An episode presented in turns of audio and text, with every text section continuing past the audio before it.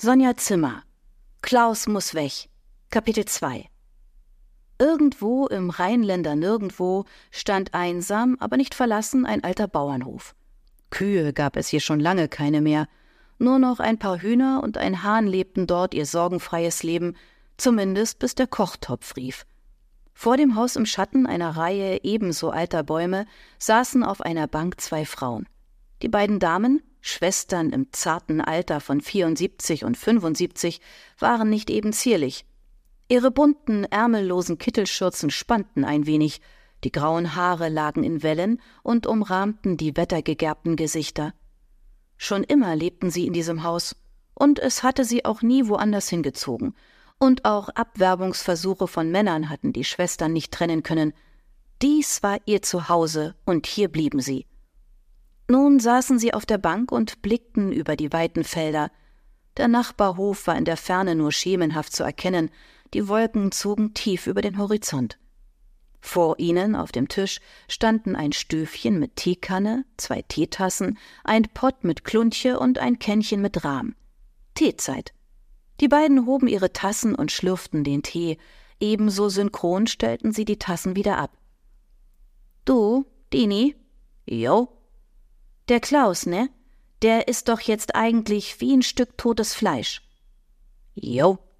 Schweigend nahmen sie den nächsten Schluck Tee. Du, Dini? Hm? Fängt der da nicht bald an zu stinken? Ich glaub schon. Mist. Talea, die jüngere der Schwestern, legte einen neuen Klunche in die Tassen, goss Tee nach und ließ kunstvoll eine Wolke mit Rahm in das Getränk gleiten. Synchron seufzten beide. Du, Dini? Jo. Der Klaus muss weg. Veronikas Reiseführer, Stadt Leer. Das Tor Ostfrieslands. Die Stadt Leer liegt im südlichen Ostfriesland an den Ufern der Flüsse Ems und Leder.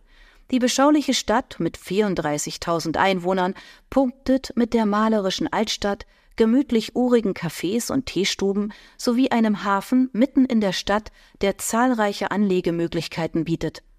Schönheit, Ruhe und Gastfreundlichkeit, nur einige Dinge, die Leer bietet. Auch Burgen und Schlösser gehören dazu, wobei lediglich die Evenburg in Leerloga mit ihrem Schlosspark öffentlich zu besichtigen ist.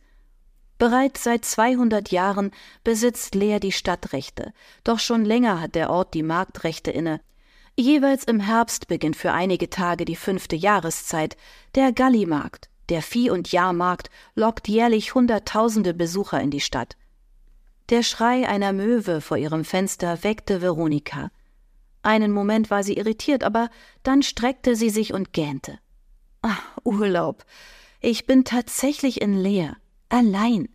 Sie sprang aus dem Bett und schob die Vorhänge zur Seite. Die Sonne lachte ihr ins Gesicht und sie riss das Fenster auf. Herrlich.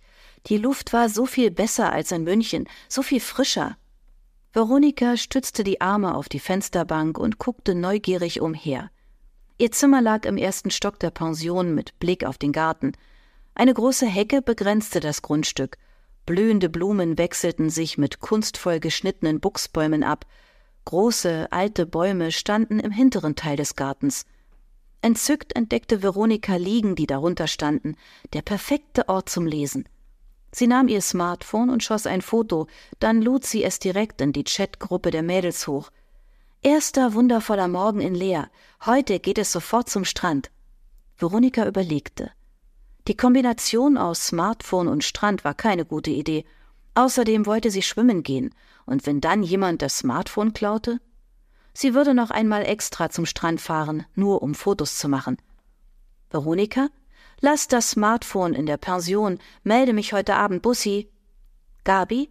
Ich beneide dich. Ein wenig wehmütig war Veronika schon zumute, dass Brigitte nicht bei ihr war, doch sie war fest entschlossen, sich auch allein eine schöne Zeit zu machen. Pfeifend absolvierte sie ihr tägliches Gymnastikprogramm, dann hüpfte sie unter die Dusche. Es war warm, sie wollte an den Strand. Veronika entschied sich für eine Shorts, die sie dank der täglichen Übungen noch sehr gut tragen konnte, und eine legere Bluse, dazu die Stoffschuhe. Sie begutachtete sich im großen Spiegel am Kleiderschrank.